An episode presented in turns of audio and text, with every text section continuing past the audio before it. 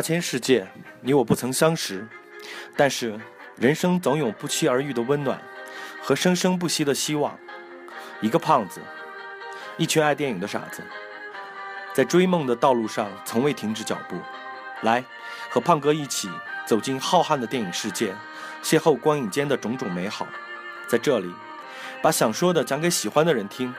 欢迎收听胖哥电影俱乐部。咱们电影沙龙，然后接着来哈，因为上一期我们就针对这部所观影的那个《轻轨之恋》，做了大家对剧情、对于自己看到的做了一些很多深入浅出的一些讲解。好，那么因为泰国这个这个作为一个旅游大国嘛，许多人都是作为一个向往的旅游天堂去的，所以在座的很多朋友都去过泰国，不止。好好，那蒋导先讲。好，那随便讲一下泰国这个国家吧，因为，呃，其实泰国是中国第一次开放公民个人出境旅游的首批国家之一。以前就是最常见的就是新马泰港澳嘛。呃，我第一次去的时候大概是九九四年，呃，基本上算这个国家头一批出头几批出国的人之一了，就是因私出境的。呃，迄今为止呢，可能收集了大概有九个或者十个左右的泰国签证，就这样来来回回去了很多次。那么以前就觉得，呃，第一次出国觉得，哦，一个资本主义国家，原来是这个样子的，黄赌毒都很盛行，然后真的繁荣。呃，最明显的一点就是回到昆明乌加坝机场以后，机差不多有七天到十天的时间，人回来了，心没回来。你不觉得这个我们这个生活了二十多年、三十年的一个城市和自己合拍？不合拍，因为你觉得很多东西不合理。比如说我们的交通，人家虽然堵车，但是不堵车的时候非常快。我们呢，我们那个公交车，你去一个地方其实也要花一个小时，然后他都在走着，但是他真的慢。对，然后出门的，基本就是自行车，就是差不多。感觉当时我们的说法是，中国和韩国的差距有五十年，然后中国和泰国的差距差不多有三十年左右。确实也是这样子的，因为。呃，泰国是亚洲四小虎，它的经济起飞的时间大概是在八十年代。我们的经济起飞实际上已经到了本世纪的这个这个二零一几年这个阶段才开始跨过人均收入三千美金、五千美金这两个台阶嘛，然后差不多到人均收入一万还是一万五千美金才真正达到发达国家的水平嘛。然后他们国家呃这个义务教育已经普及了，普及了很多年。而且医保这个事情呢，是就是英拉的哥哥，他现在做总理的时候，在全国推行。我们到现在还没这个影子，全民医保，说说实际上都做不到，对吧？他们已经领先了很多，但这个国家呢，它从经济结构上来说，它没有跨过那个中等收入陷阱。这个是一个经济学的名词，如烟应该知道，就是人均收入大概到三千美金以上的时候，拉美国家和亚洲很多国家都停滞，不走了。就在这个情况很多年，然后没有前没有前进，突破这个呢就叫发达国家，不突破这个就是发展中国家。这个是经济指标当中的一个。那么泰国在这个阶段就不停的徘徊。亚洲当时的四小龙里面呢，韩国已经过了，台湾也过了，香港也过了，新加坡也过了。四小虎当中呢，以泰国为首啊。马来西亚已经过了，好像因为马来西亚的石油资源比较好。泰国这个国家的资源呢，它的地理条件其实也非常好。我们上期说越南的时候，越南是靠近中国的南海嘛，是一个交通线上比较重要的一个节点。那么泰国呢，有一个很大的泰国湾叫暹罗湾嘛，有很多石油，而且泰国的这个自然资源里面淡水非常充沛，然后呢土地也非常肥沃，然后这个国家基本没打过什么仗，所以它的经济一直都很好。总之，以东南亚十个国家来讲，可能就是比新加坡稍微差一点，比他的邻居马来西亚呀或者菲律宾啊、印尼这些都超过很多。所以在泰国，一般男的有三个老婆是很正常的事情。呃，东南亚的国家，伊斯兰教的国家是教法规定可以娶四个老婆，合法的。泰国这个国家有点像中国传统，你可以有一个合法的妻子，有两个不合法，但是人情是通得过的。就是合法不合合理不合法的这个呃老婆，呃，然后我当时认识的一个朋友，他居然有一个女朋友是，他已经结婚了，他已经他有一个女朋友是新加坡的，这个很不容易。然后他们都觉得泰国的女人非常好，确实有一点像越南的女的，也是女的人口比男的稍微多一点，非常勤劳。就像这个片子里面，你看地铁当中，无数个上班族里面，女的占很大的一个一个一个比例。然后教育水平都很高。其实也看得到，在他们家一共几口人？六口，六口里面只有他父亲是一个真正的男的，其他全是女。有发现吗？对吧？包括那个和他们家那个保姆啊，他们家那个佣人的那个男朋友，其实也是，这只算半个，对吧？你不算一个完整的劳动力。泰国这个国家有这个特点。那么另外一个方面呢，我觉得去了泰国旅游，一个很大的优点就是泰国这个人，泰国这个民族很讲礼貌，很讲礼貌，耐心不错。然后呢，呃，社会秩序秩序非常稳定。可能就是因为他有这个宗教这个情节，因为有宗教信仰的呢。呃，天底下所有的宗教都是让人做好事，呃，让让人向上的嘛。佛教也有这个这个这个这个，你说它是麻醉的作用也好，你说它是教化的作用也好，对人的改造非常好。这个国家的国民性不是特别的懒呐，不是特别的懒，也还是算勤奋的。然后呢，所以国家我觉得做的做的很好吧，应该说。然后它是有一点要说明，它是一个君主立宪的国家，在东南亚除了呃马来西亚只有它。他们两个国家是君主立宪的，就是有国王或者有苏丹。马来西亚是苏丹啊，泰国是国王。嗯，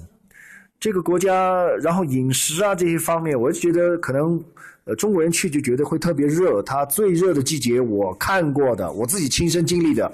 四十六度摄氏，地表温度已经超过五十几度了。你任何一瓢水泼在地上，很快就蒸发了，非常的热。但是呢，所有的地方只要你去公共场场所都是空调，所以当时九几年去的时候，已经觉得哇，已经非常的发达。你想得到的所有品牌啊等等，它的商业也非做的也非常好。因为你服务业要做得好呢，人的基本素质要达得到才行。比如说教育水平，然后你的这个观念呢很重要。比如像中国呢，其实我们的教育水平已经达得到了，大学已经很普及了。但是我们的服务业之所以做的不好呢，没有服务意识。你不太会愿意去为别人牺牲什么，然后泰国是大概是这样。它的经济起飞还有一个助力的原因是，东南亚所有的国家除了新加坡之外都打过都有过战争，不管是国内的或是对外对内的战争，只有泰国没有。泰国有的所有，你看那么大的一个国家的冲突，两边都是几乎喊口号。局限在泰国曼谷的某一个很小的地域里面，乡下其他地方是除了泰国历史上和缅甸打过很多次边境战争之外，呃，现代化了以后几乎没打过战争，所以这个国家还有这个原因，所以社会稳定，大概最起码也稳定了一百年了吧。两次世界大战他他都没参与，然后东南亚几次大的什么呃这个共产主义传播的这个革命的风暴也好，越南战争也好，他都没参与，所以这个国家非常的稳定。这个国家有那么几个优点，可能现在呢，我最近一次去是前年去的，前年去了以后就觉得这个国家好像和我十几年前去也差不多。比如很明显的一个例子，我们看街上的一些汽车还是原来那些丰田。那我们那个九十年代我去的时候，我们骑自行车，然后街上一辆这个上海大众二十几万，现在差不多当时二十几万上海大众差不多等于昆明一套房子嘛。那你你如果现在再用一套房子去换，可以换到一个路虎，全进口的，对吧？七八十万嘛，差不多是这个价钱。所以等于这个国家就在中等这个收入陷阱这个地方老是徘徊，没有大的前进。这个也是可能所有这种后发的国家容易掉进去的一个陷阱。可能中国不知道会不会面临这个。因为它的劳动力也是当年承接这个亚洲四小龙，包括它的电子工业做的也还可以，汽车制造呢承接了很多日本还有韩国的这个组装厂，然后电子工业呢，当时我们还用过一个台湾的品牌的传真机，就是泰国生产的，它做的很多。呃，中国现在也其实也面临这个问题，就是大量的外资都撤撤走了，撤走了就是产业转移的问题，它其实可能就是当时没跨过这个坎。第二个原因呢，可能因为国家的经济规模比较小，一个金融风暴呢就损失了大概倒退了二十年左右吧，等于这二十年就白干了。所以可能我十几年前去和现在基本差不多。但是他那边有一个我个人觉得非常好的，我们当时去朋友的一个家里，就在曼谷边上那个巴吞他尼府，跨过湄南河，一栋三层楼带一个，他们没有地下室啊，带一个车库，然后那种独栋的房子。人民币八十万，人民币二十万，永久产权，但是泰国的法律规定，外国人是不可以买的，外国的企业可以买，外国人不可以买。所以中国人很多移民到那边就办一个公司，以公司来买这块地盖这个房子，这个是非常吸引中国人。然后他的医疗基本也是全民医保了，然后上学基本也是费用应该是不算很多吧，上个大学也不多。所以一般中等中产阶级的国家，呃中产阶级家庭的孩子，愿意的话都可以去留学，最起码都可以到新加坡、日本这种地方去留学，近一点的，远一点就欧洲，他们非常喜欢去欧洲、日本啊。喜欢这两个地方去留学，所以这个地方留学在这个地方，可能我们呃外国人看这个电影觉得那个一定是个高富帅，其实不见得。只要你愿意学习好，因为他本身也是第一第一外语也是英语嘛，跟英国结盟很多年，所以这个出国留学对他们来讲不是一个困难的事情。这点是也是我们国家可能目前还达不到的一个一个地方。好，非常非常感谢啊！好，蒋老的。好，刚才蒋老就是针对泰国目前这十多年来的一个社会发展，这种医疗、教育各方面，对他自己的一个经验来大家做一下分享。其实我周围很多朋友，因为走大学走过来，是好多人，因为可能经家庭经济实力怎么样，或者怎么说，都喜欢去泰国那边去留学去。而且泰国好像有两所大学吧。它的一个世界大大学的排名是排在那个清华北大之上的啊，然后好多泰中国人养老呢也会选择跑泰国那边去。我周围朋友也有就是去，就是家家里面父母退休了以后呢，跑到那边也是像刚才讲刚蒋老说的，就是承包一些市政工程这样子，然后在那里注册公司，然后就开始囤地这种建房子啊。那个因为我是没去过泰国。所以呢，大家我越南、那个柬埔寨、老挝都去过，我就没去过泰国啊。那个，所以因为请滴答，因为滴答在泰国再过两年，就是大家来分享一下他在他在泰国一个所见所闻，好吧？哎，滴答同学呢，他也去过泰国，是有两年的一个支教经历啊。那个现在请他来给大家分享一下他在泰国的一些所见所闻。其实刚才蒋老讲的很多，呃，的确也是我在那边的一些感受吧。然后我就讲一讲，就是呃，我第一年的时候是在清迈，嗯，那个是一个很舒服的一个地方。其实像就是这部片子里面所看到的这种堵车，然后这么发达的一个状况呢，也也仅仅就是在曼谷这样一个城市。嗯，泰国的其他城市都跟这部片子所表现出来的是完全不同的状态。嗯，就是大家的生活节奏是非常慢的。呃，如果按照昆明这样一个呃，在全国来说生活节奏很慢的城市来比的话，比比是比昆明可能还要再慢一倍。这这这个状态，然后呃，我在那边呃，可以给我说最大的一个感受就是，虽然它也是一个这个亚洲国家，但是和就是和中国有很多这种呃相似的地方，但是有很多很不一样。比如说泰国人最爱，就是应该说是他们最习惯性的一件事情就是迟到。他们那边就是可能也是因为气候的原因，非常的热，所以的话，呃，不管做任何的事情，他们都很很很悠闲很慢。呃，如果他说好，比如说今天要开一个会是八点钟开始，呃，那么你你八点半去的时候，可能才刚刚有人进场。然后这个会其实它实际开的时间应该是九点钟，所以对于刚去的，然后在那边生活、工作或者学习的人来说，就是其实挺困扰的，因为别人告诉你一个时间，然后你就不知道其实该按什么样的状态去去应对。但是过了几次之后，你就知道，呃，就是一般都是按照他们所说的那个时间，然后推后半个小时到是比较合适的一个状态。然后那边，因为我一直是待在，呃，我第一年在清迈的话是在大学里面，第二年我去的，呃，去的是在一个呃离曼谷大概三百公里左右的一个村庄，啊，在他村子里面的一个中学。我觉得在村子里面跟在清迈这样的城市有很，就是说能让我更更多的去接触到他们真正的当地的呃那种呃生活状态吧。所以我更更喜欢待在那种，呃，村子，村子里边儿，嗯，因为可以每天看着就是，呃，他们那边的人是怎么样呃生活，呃，我觉得给我最大的感触就是，泰国是一个非常注重礼仪的国家，他们有一个和食礼，可能大家都知道。就是把双手合十。但是光是这样的一个礼节，它都是有很多的讲究。比如说，如果是呃晚辈对长辈的话，你的合你双手合十了之后，你这个手是一定要放在就是鼻子的上方这个位置。如果你当然，如果比如说就是学生对我是这样子，但是我跟他回礼的时候，我只用放在胸前就可以了。但是如果我是对校长做这个动作的话，我也要放在这个位置，是比较尊重对方的。然后如果是对国王或者是佛。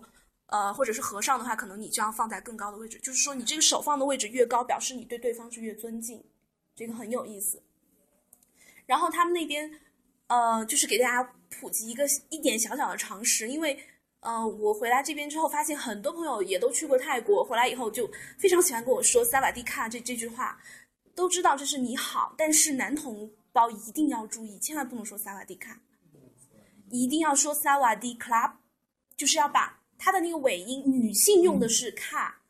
男性用的是 club。如果你也用 car 的话，就意味着你是一个人妖。对，如果男性用说这句话，我他说萨瓦迪卡，那么我知道他肯定是是一个，他认为他自己认为他是个女孩子，所以。这个是对对对对，是对男同学来说是要比较注意的。如果你你你很说了好多年了，对呀，所以对我去之前我也不知道，后来我才知道原来泰语是这个样子的。然后我就觉得啊，那个中国的男性对泰国人，然后去那边很喜欢说萨瓦迪卡，萨瓦迪卡。然后泰国的朋友肯定会觉得，嗯，中国的这个，当然大家开玩笑的，他们肯定也知道外国人。不不懂这个这个这个，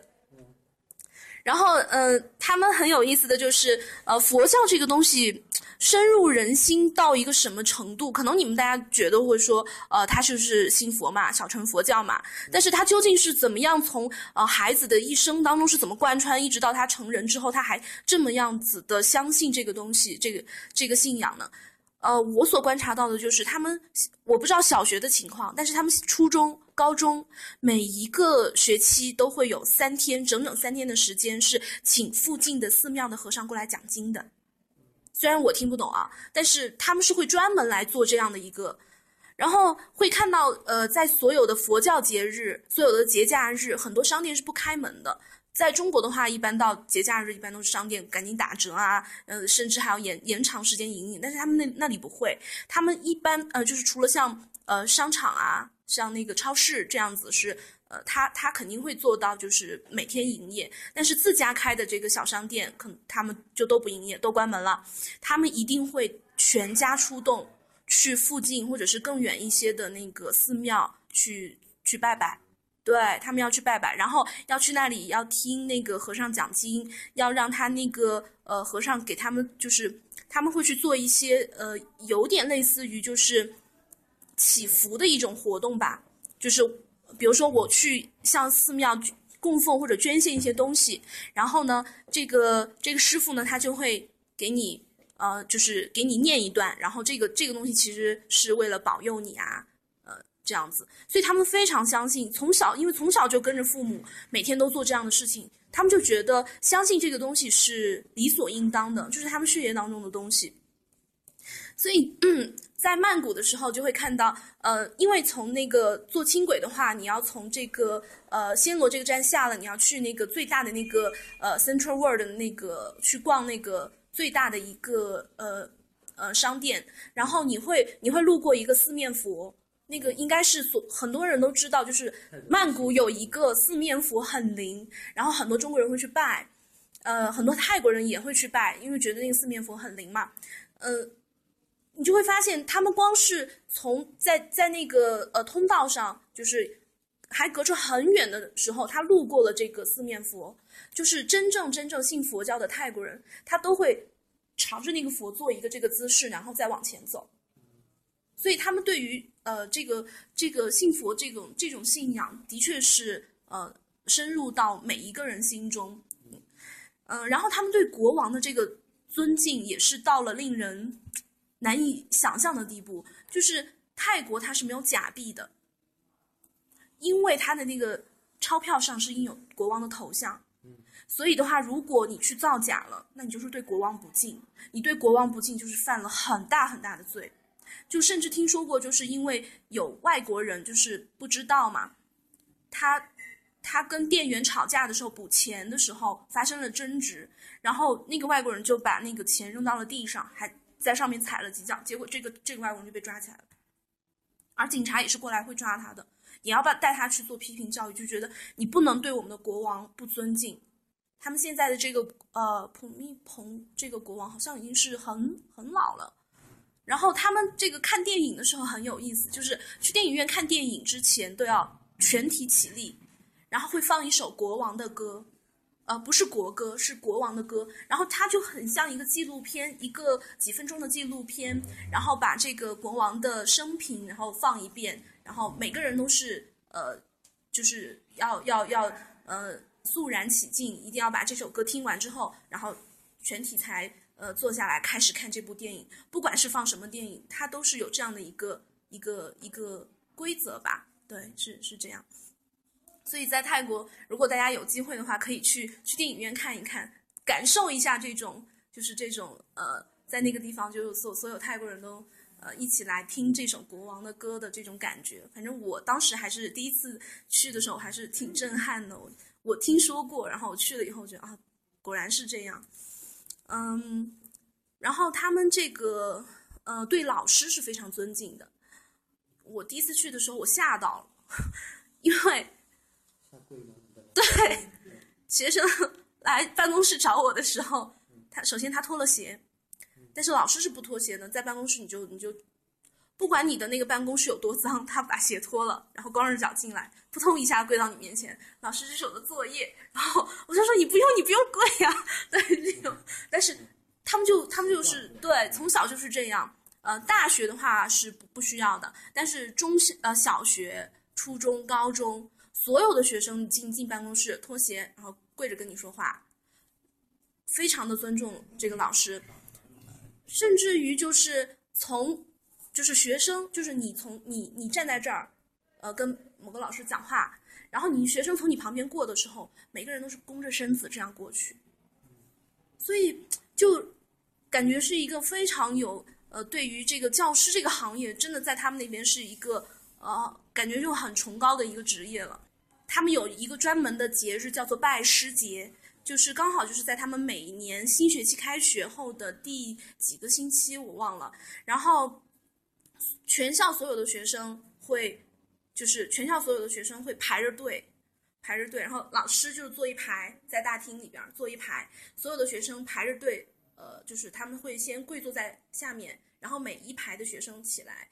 又专门的走到你面前，然后跪下来做拜师的这个动作，所以他们每年都会有这样的一个活动，就让我觉得可能是就是在学校里面的这种。就是能看到的这种他们当地的这种风俗，还是呃特别特别震撼的。还有就是，可能我讲的比较多的都是这种像学校里面的这种。像现在中国呃就很流行佛牌这个东西，我就想问，到底是泰国它本身本土的东西，还是中国炒起来的东西？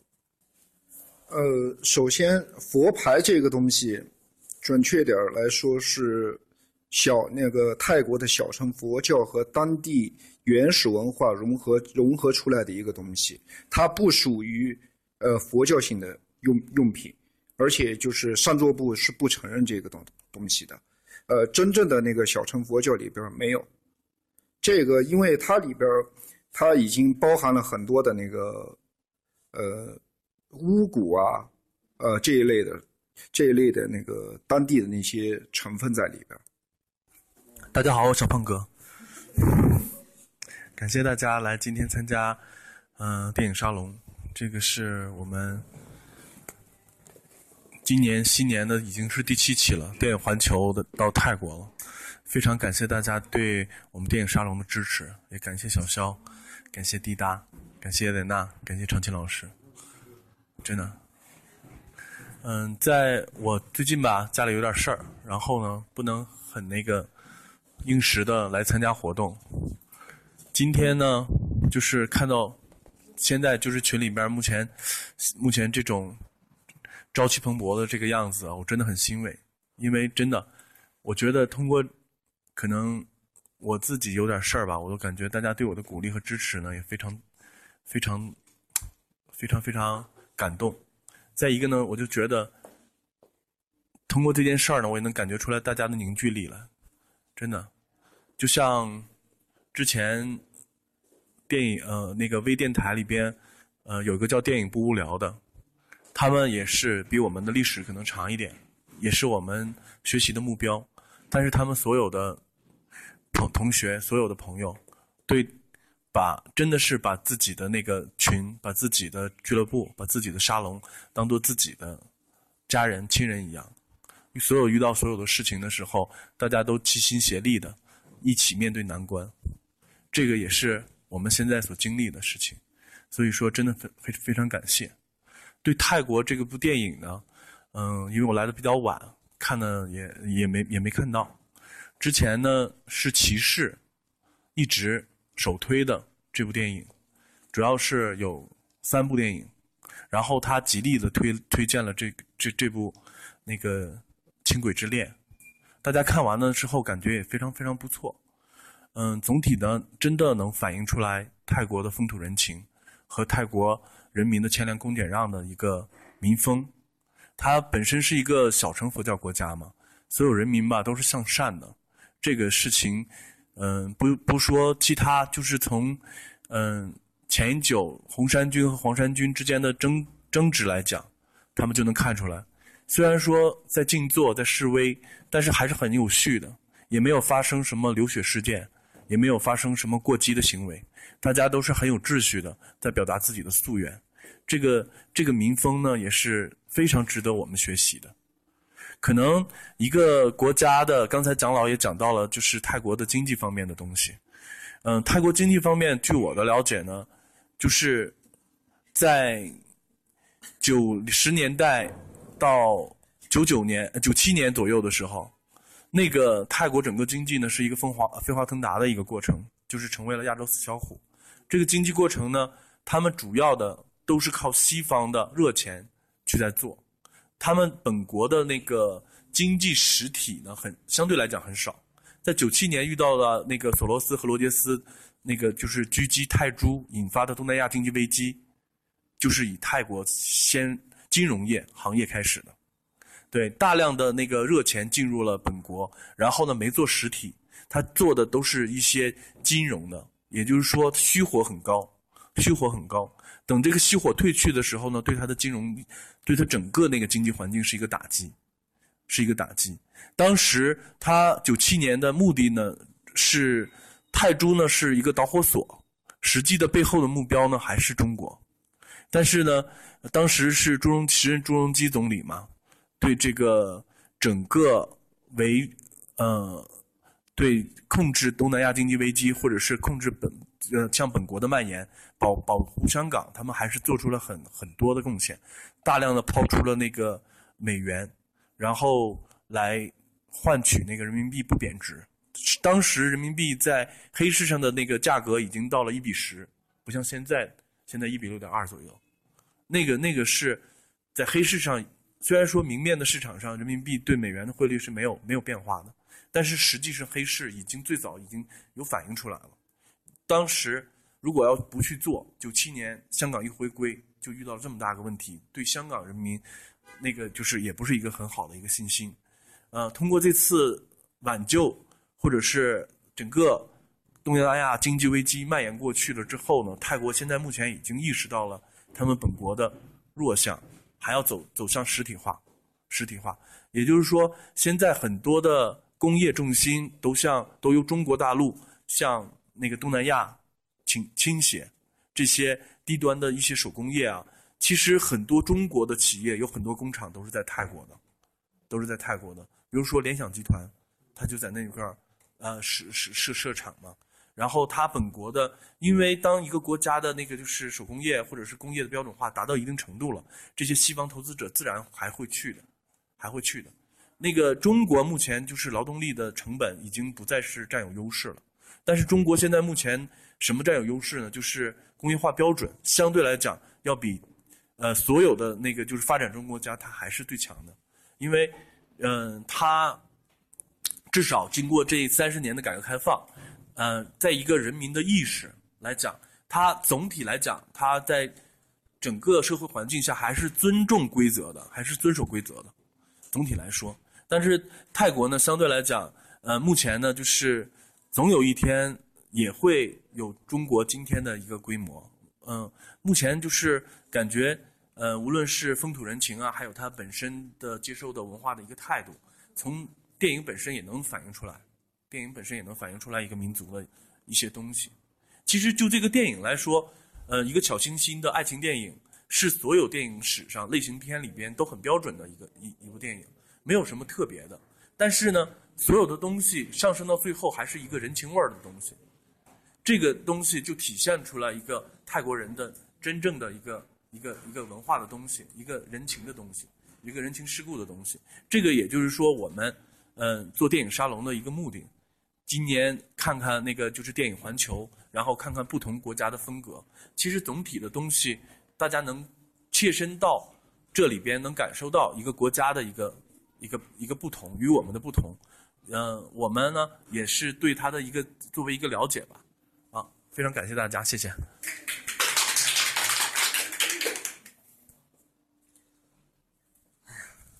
好，那个 你看怎么接我？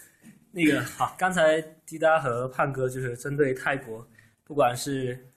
不管是学校里面的一个教育环境，然后胖哥一直上升到整个国家一个经济发展的一个态势来做了自己的一些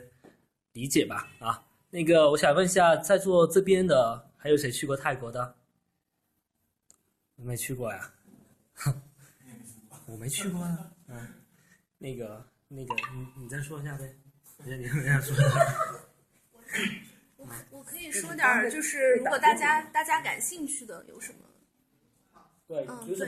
对，如果你们有什么问题，或者是只要我能这样好吗？啊，就是其实是这样，就是说他们那边是他们那边是很多人都信这些东西。然后我曾经采访过一个呃清迈大学的学生，嗯、他跟我讲的，因为他当时是用中中文跟我讲的，不是特别的清晰，但是我可以感受到，就是他们对于就是鬼神这种东西，应该是在他们佛佛教当中也是存在有，所以因为他们对这个信仰非常深，所以他们就很相信鬼神。他们相信到什么程度？他跟我说他见过，对，就是我，他他他跟我说他见过，然后是呃什么什么样子的，然后他见了之后他就身体不舒服了，然后他的妈妈就带他去寺庙烧了香之后就好了，对，是这样子，他是他是这样亲身，他说他是他的亲身经历，而且他还说呢，他觉得就是说，所以我就专门问他，我说你真的相信有鬼这个东西吗？他说他说我相信的，呃，然后他说。呃，我说那那那你怎么知道哪里有鬼或者怎么样？他说老师，寺庙啊，寺庙里面都是鬼。然后我就想，我们中国人去那边都是去 去寺庙里面拜。然后我说，那你为什么鬼会在寺庙？他说，嗯、我才知道，就是他们是这样子，就是人死了之后要先去附近的寺庙，然后和尚念经，念完经之后会由他们和尚那就是寺庙来负责这个，呃，这个呃，就是他们是火葬嘛，但是这个是寺庙来负责的，所以相当于他是由寺面寺寺院出面，然后把你拉到附近的也是寺庙旁边，也是专门建的那种，相当于火葬场。所以整一套这个仪式，就是人去世了之后，整一套仪式都是由这个寺院来负责，正规的这个流程都是这样子。所以的话，我就真的是有一次去参观那个佛寺的时候，我看到有一个很大的一个箱子，就是长长的一个铁铁做的一个，应该是铁做的一个箱子。然后当时那个师傅很有意思，嗯、是一个很胖胖胖的师傅，然后他就他英文很好，他就说他就问我，他说他说你知道这个是什么？他笑着问我，我说不知道，他说这个是冰箱。我说哦，这个是冰箱啊，然后他就跟我说，他说，哎，你看天色也晚了，呃，如果你今天晚上回不去的话，其实你就可以睡在这个里面。然后我说，我说，我说哦，我就我还摸了一下，我说嗯，还应该还是挺凉快的。然后，然后他就跟我，他就笑我，他说其实那个地方就是就人去世了以后，要停放几天嘛，就放在那个里面，然后做法事啊，怎么样？然后最后寺庙里面就有。他们对于生死这个东西，我觉得，虽然他们会做很多这个呃仪式，会会做这些，但是我我觉得他们的那个心态特别好，这就是很平常的一件事情，就是可能是因为宗教就是就已经告诉他们说，比如说你你你你之后会去哪里啊？你之后呃会有好报啊，只要你一直做做善事啊，即使。或者家里面的人有有什么情况也也没关系，呃，都是好的。因为宗教的原因，所以他们出了什么事情，他们不会怨天怨地怨社会，他们会觉得说，可能是我自己做的善还不够多，所以我还是要尽力去供奉这个佛。所以他们那边，呃，和尚是不可以花钱的，和尚不可以杀生，但是可以吃肉，不可以花钱。他们不能使用钱去买东西，所有的东西都是布施。对，在那个地方，和尚可以上任何的一辆公交汽车，上任何一辆计计程车，上任何一辆交通工具不付钱，因为他们不可以使用钱。但是整个社会就是，和尚来了，你来我们家吃住不要钱，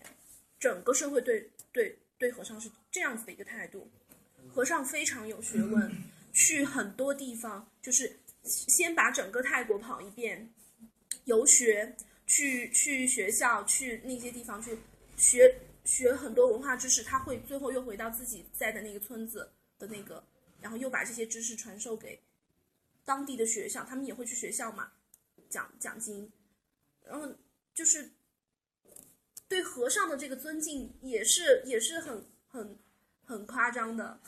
对，真的，对对，我们来看就会很夸张。我，你说现在有一个和尚，中国的和尚到你面前来说布施，你会给吗？你会觉得就完全不是一种概念。但是他们的那个就是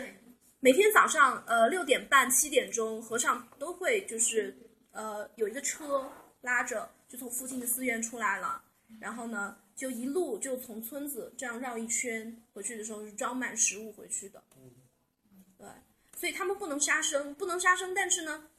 给他们的食物当中就有肉啊，他们可以吃，这没关系。对，对对对，他们不杀生，但是他们可以吃肉，甚至于我知道，好像他们嗯，某几个佛教节日的时候，佛教节日的时候是可以喝酒的，是可以饮酒的，很有意思啊，所以。这个小乘佛教可能我没有对这个去去去了解，但是我是是是真的是他们他们和尚自己跟我这样说的，对他们有这样子的一个，反正你说和尚会讲英语会讲日语很厉害，因为他们去上他们就去，我想去哪个哪个学校上学，我就只要跟那个学校说一声，然后我就去了，然后这个学校帮你吃住，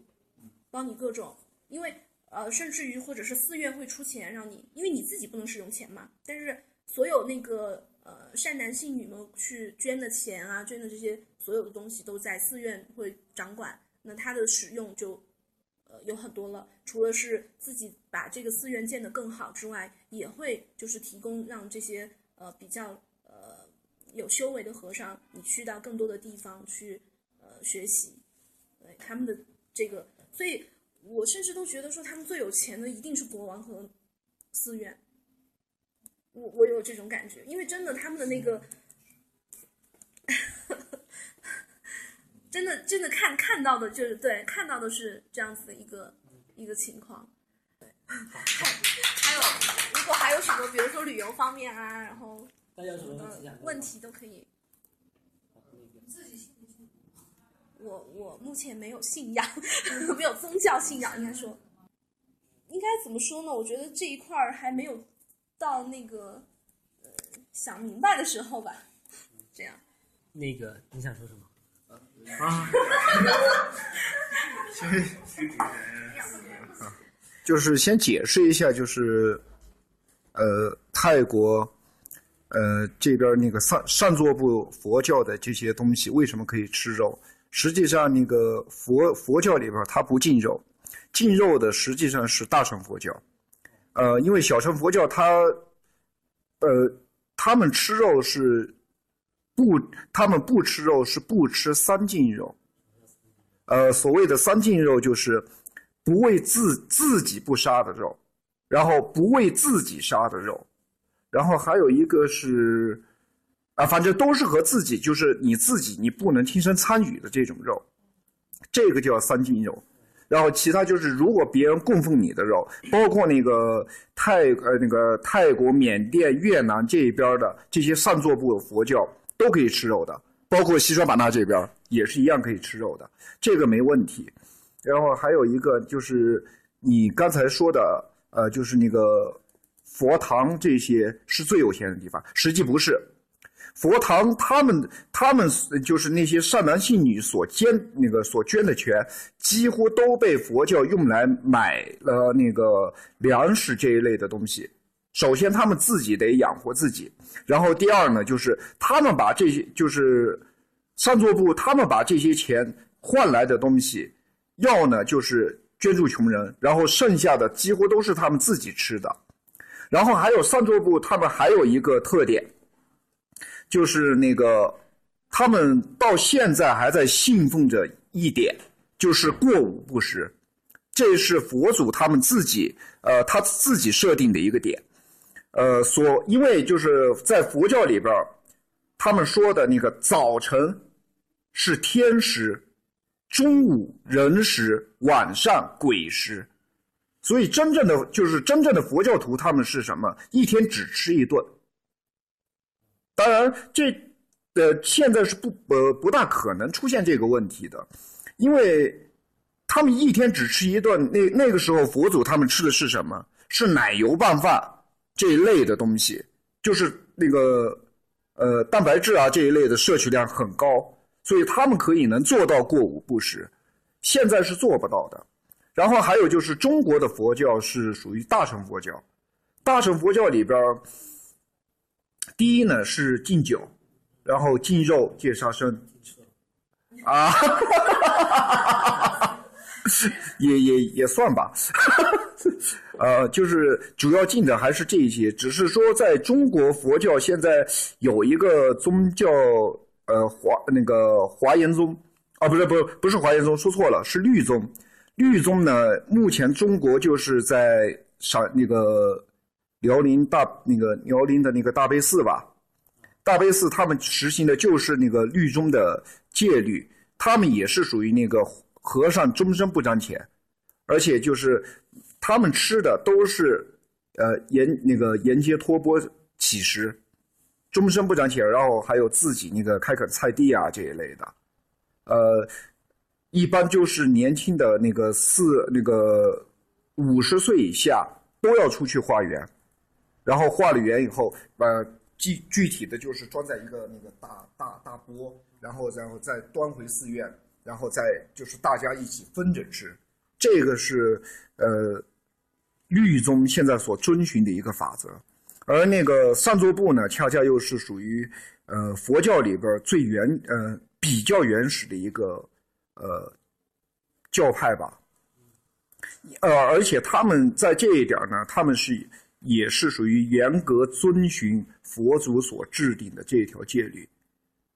所以就是呃，在那一边的佛教，说句实话，佛教徒几乎是不花钱的，呃，只要是小乘佛教这一块的，几乎是不花钱，呃，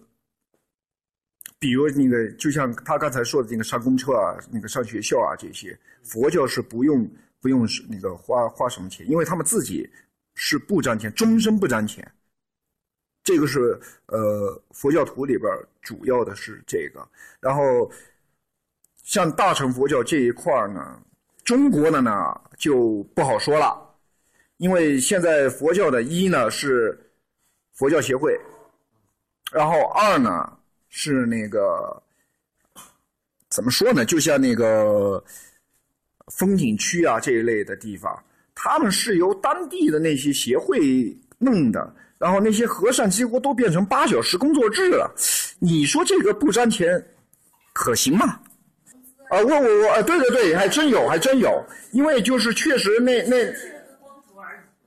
但因因为这种和尚是真的是属于那种八小时工作制，这这这很扯淡的这个，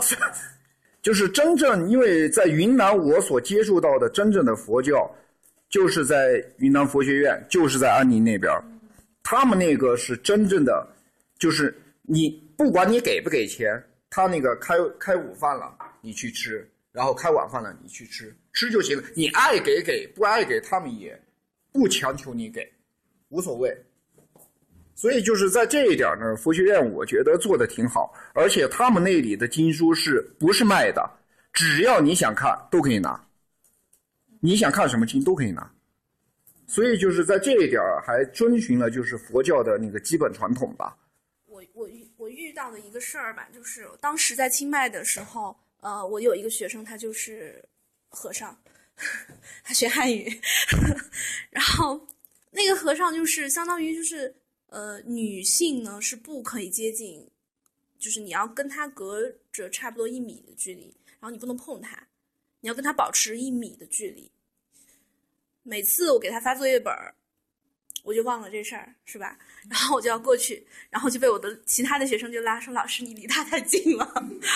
”然后呢，我给他递东西呢是不可以的，其实是是不可以的，我必须给他递给旁边的一个男同学，然后由这个男同学交给他。走在路上呢，因为清迈大概有三百多座那个寺寺院，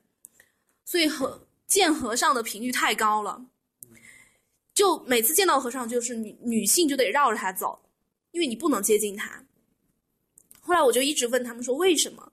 他们说我说是不是我碰了他我就会怎么样？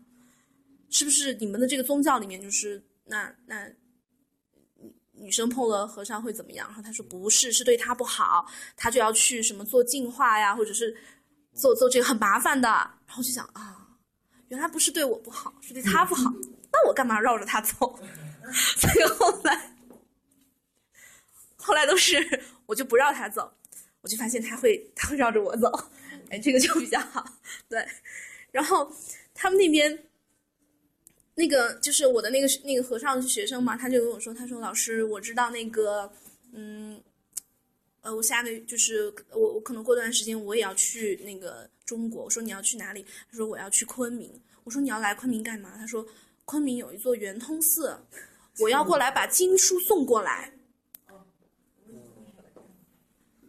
我说哦，你你你是你你要做这个事儿啊？我说那你要那你要怎么去呢？他说老师我要走着去。然后我就因为他们好像就是不能，比如说我说那你可以坐交通工具去啊，反正你们这边不是也可以就提供你，你如果真要去的话。他说老师不行，一定要。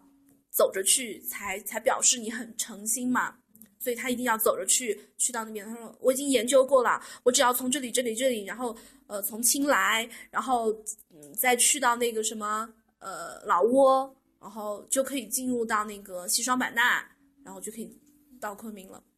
然后我就在想，我说，那你肯定没有那个那个人民币嘛？我说我说我说我这儿我这儿我我我我我给你五百块钱。呃，至少你入境了之后怎么怎么样？他说：“老师不用啊，我可以化缘。”然后我就想要怎么通过化缘的方式走到昆明呢？我不知道他现在到了没有。对他，他当时就是怀着这样的一个美好的理想，说他他他要走到这边来，所以还是挺有意思的。然后，呃，我觉得再讲一个，就是跟这个，呃。跟大就是佛教就是嗯没没有什么太大关系的事儿吧，就是你们你们应该就是都都知道，就是那边呃人妖啊同性恋啊，就是其实是很很可能可能大家也嗯对一开始的话是因为就是呃其实真的是因为经济原因，那边有很多的那个欧美的游客，他们对这个人妖表演是非常欣赏的。所以呢，就曾经又有一段时间，尤其是在曼谷还有芭提芭提雅这一个片区，尤其是芭提雅的红灯区那边，非常流行，就导致就是很多人是呃，的确是因为家里面穷，所以的话就把自己的孩子送去做这个，呃，然后有有很多血泪史啊，就比如说他们呃，因为这个身体原因，所以的话可能呃寿命最长三四十岁，然后就就不行了。但是他们的工资收入也是很很可观的，的确是能为他们自己的家庭，能够呃缓缓解很多的问题。但是现在的话，我看到的基本上就是很少了，很少是因为这个原因。嗯，我觉得更多的是因为就是泰国它这个社会已经非常的包容，非常的能够呃容许很多人的这种不同的性取向、不同的这种生活方式，所以有的人他是真的觉得说我不想做一个呃男性，我就想当一个女性。好，那么我就他甚至不用去做手术，他只是以女装打扮，然后所有的语言，包括跟别人交流什么的，他所有的语言都用的是女性的敬语。对，他就一定会说萨瓦迪卡，他不会用男性的那个那一套那一套语言。就是你你光听一个人说话，你就能知道他自己认为他自己是男生还是女生。也有女生，她用的全是男性的语言，对他认为自己是男生，这个也很正常，也很多。和女生的那个语法是不一样的，是不一样的。对，平时说你光听他说话，你就知道他的自我认同是怎么样的。这个很有意思，而且他们对这个不避讳了。现在，大家就觉得非常的那个，呃，非常的那个习以为常，甚至于很多时候大家会觉得，对于呃人妖或者是对于就是很很这样子的情况，会觉得很不能接受。我一开始也不行，我一开始去的时候，我发现他们是用女卫生间，我就在女卫生间遇到，然后我就觉得很尴尬。不过还好，就是他们都是有隔间的，所有的都是有隔间的。这个没问题，但出来时候就遇到，然后你就就觉得很尴尬。但是后来就觉得也没什么，也跟也也就大家也是和平相处啊。而且我的我在那个村子里面的时候，我教十七个班，每一个班都有。从小从小对，初中或者是高，不是他培养，就是他自我认同就已经是这样了。因因为你你在中国的话，你的自我认同可能你到三十岁、四十岁。你虽然是自我认同，你你都会出现问题的，都还不知道，对，都不知道自己到底要做一个什么样。但他们那边就很小，他们就知道我是什么，我要做一个什么，我以后要以什么样的状态出现。而他们这一群这这一群人呢，很有意思，不是我们所想象的，就是不正常啊或者怎么样，的确是在各方面非常优秀，他们很有表演天赋，非常有表现欲。所以就是说，其实相当于在我的那十七个班上，我能记住的，就是每天上课会呃会给你有回应，会呃非常积极的去起来回答问题的那些，都是他们。而他们在工作岗位上也是很优秀，尤其是在曼谷、清迈这些化妆品店，你们要看漂亮的，一定去化妆品店。比如说你们有有女生爱去化妆的话，你们就让去化妆品店就可以。就可以看到很多打扮的非常漂亮的，画的很很好看，真的。当然也有，也有那个就是有有精致一点，对，都有都有，对。但是他们的，呃，怎么说？因为可能因为从小就对这个自我认同是非常确定的，然后他也很敢于就是说向别人就是表达我是什么样的，我也需要你把我当成一个女性一样来对待，所以反而他们在他们的人生当中是。呃，他们真的就是比比其他人来说，可能更加的精彩，更加的。啊，对于已经禁止不准这个手。对于手术这个事情的话，我觉得是看个人，就是说，有的人，有的人他觉得我我到了需，我觉得我我连我的自己的身体我不能接受，那我可以我要去做这个是没问题的。有的人觉得说没关系啊，我只要穿女装就可以了，也有人是这样子的，也很正常。对，所以在那里就觉得，我觉得跟他们也相处的非常愉快，就像姐妹一样。对，对，真的真的。融入到了是吧？是因为我已经后来就完全就是已经，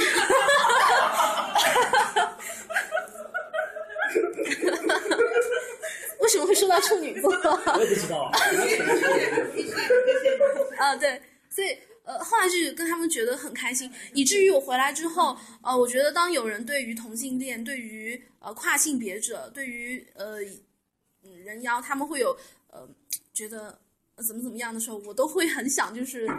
对，就是会有那种想为他们说说话的那种感觉。嗯，然后之前那个蒋老也说过，就是一个一个人有很多妻子的这个状态，这个状态太普遍了。就是像呃，我的学生他在村子里面，然后他的妈妈应该算是算是叫做大老婆，然后父亲在那个曼谷做生意，呃，两边跑，然后曼谷一定会有一个小老婆，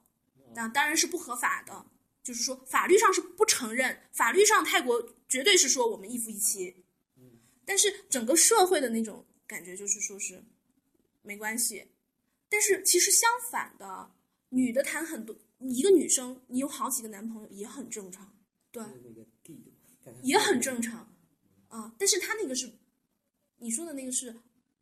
暧昧关系，但是我说的这个其实他就是男女朋友关系，只是他有有好几个，就也很也很正常。界定没有一个对，然后，然后那边就是很呃，有很多很漂亮的泰国女孩儿，啊、还有很帅的男生，比如说你们可能会知道那个马里奥，像这些。为什么会有这些？就是其实泰国本地的人长得真的不好看，但是就是因为混血，太多的那个欧洲过来这边的，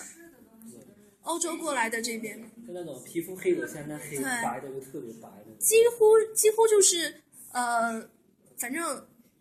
一般的学生很很杂的，有父亲是那个美国的，有父亲是日本的，有父亲是中国的，有父亲是各就是各个国家的，就就就是这样。然后你你你光是看他们都说泰语，可是看他们的脸长得都就很很国际化，对，就就这个也很有意思。很多那种呃六七十岁，可能在自己的国家已经退了休，呃，不知道有没有媳妇儿吧？呃，那个欧美这边的老头儿就会到泰国找一个村子或者找一个海滩，然后在那儿住上两个月，然后认识一个太妹。对，每个人旁边一定会有一个太妹。嗯，有人把这个叫做租妻，租